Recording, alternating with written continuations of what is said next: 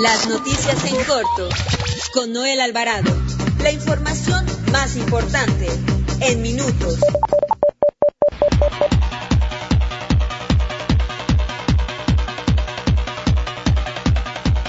Muy buenas tardes, buen inicio de semana. Los saluda Noel Alvarado, editor de información del periódico La Prensa. Transmitimos en vivo desde la cabina azul de los estudios Tepeyac por el 760 de AM ABC Radio Sonido Original de Organización Editorial Mexicana, la empresa periodística más grande e importante de América Latina. Gracias por acompañarnos los próximos minutos en las noticias en corto del mediodía de este 23 de noviembre del 2020. Las noticias en corto con Noel Alvarado. Nacional. Ante el aumento de contagios por COVID-19 en la Ciudad de México, las autoridades eclesiásticas y del gobierno de la ciudad tomaron la decisión de que la Basílica de Guadalupe permanecerá cerrada del 10 al 13 de diciembre.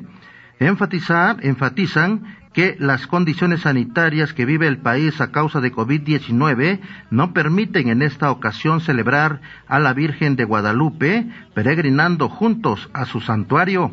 El gobierno de la Ciudad de México, en coordinación con la alcaldía de Gustavo Amadero, llevarán a cabo un operativo de seguridad durante los días de cierre que orientará a quienes acudan a las inmediaciones de la Basílica de Guadalupe. También le informo que este lunes por la tarde integrantes del sector empresarial se reunirán con el presidente Andrés Manuel López Obrador en Palacio Nacional con el objetivo de revisar y conocer mayores detalles sobre la iniciativa de ley para prohibir las subcontrataciones López Obrador insistió en que la propuesta enviada al Congreso de la Unión será revisada para evitar irregularidades y que ya no haya más abusos contra los derechos de los trabajadores o que empresas realicen actividades ilegales mediante el uso de la subcontratación. En otro tema, el ex candidato presidencial del Partido Acción Nacional, Ricardo Anaya, aseguró que con el presidente Andrés Manuel López Obrador en el gobierno,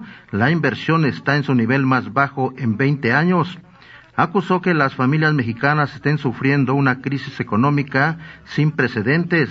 También denunció que el gobierno se quiere lavar las manos alegando que la pandemia nos vino de fuera, por lo que pidió al presidente López Obrador no evadir su responsabilidad para el pez por el pésimo manejo tanto de la crisis sanitaria como económica. Además, la bancada del Partido Acción Nacional en el Senado de la República presentó una denuncia ante la Fiscalía General de la República contra el presidente Andrés Manuel López Obrador por las inundaciones en el estado de Tabasco.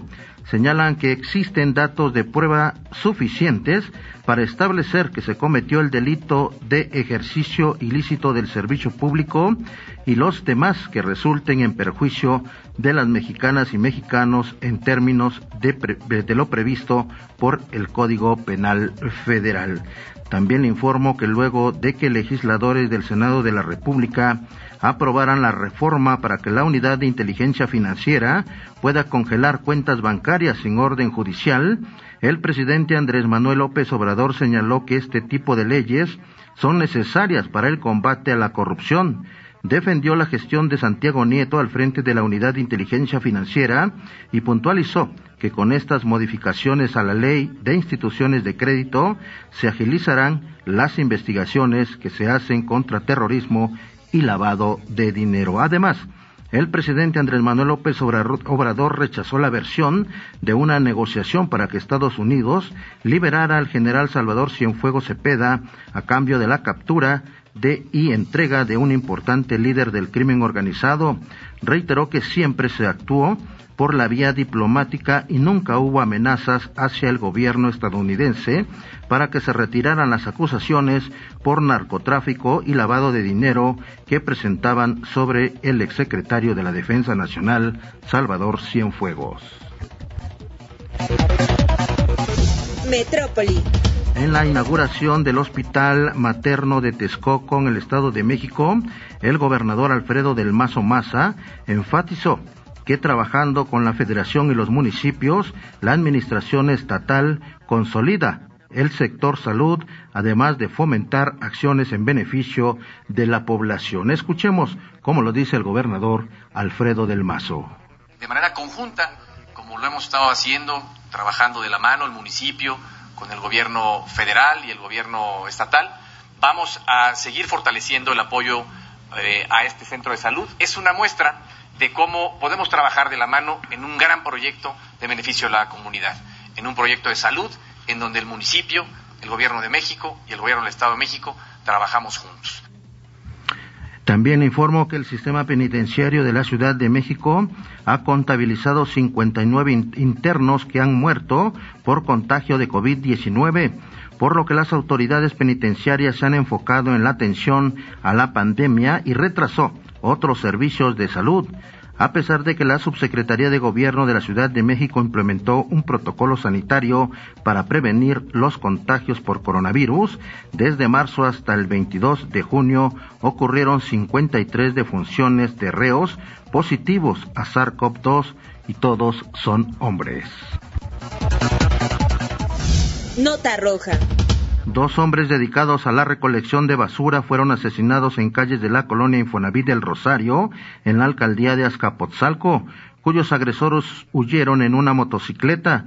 Reportes ministeriales de la Fiscalía Capitalina señalan que las víctimas fueron atacados anoche frente a un establecimiento comercial en la segunda cerrada de Osa Mayor y Osa Menor, cuando ambos dialogaban. La Fiscalía General de Justicia de la Ciudad de México continúa con las investigaciones. También informó que elementos de la Guardia Nacional localizaron en el Aeropuerto Internacional de la Ciudad de México cinco paquetes que contenían en su interior polvo blanco con las características propias de la cocaína, los cuales estaban dentro del baño de una aeronave procedente de Bogotá, Colombia.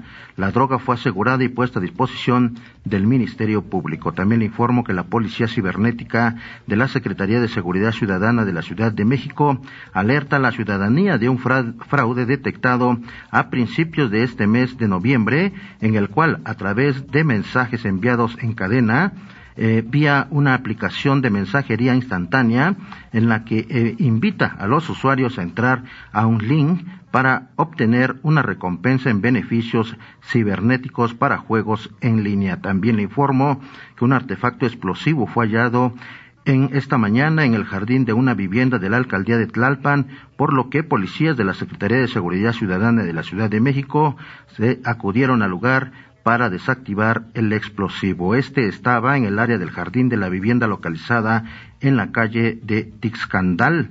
La propietaria es una mujer de 69 años de edad, la que encontró el explosivo. Con esto concluimos las noticias en corto del mediodía. Continúe con la programación de ABC Radio. Nos escuchamos a las 18 horas. Las noticias en corto con Noel Alvarado. La información más importante en minutos. Visítanos en www.abcradio.com.mx. Síguenos en nuestras redes sociales y escucha nuestros podcasts en Spotify y iTunes.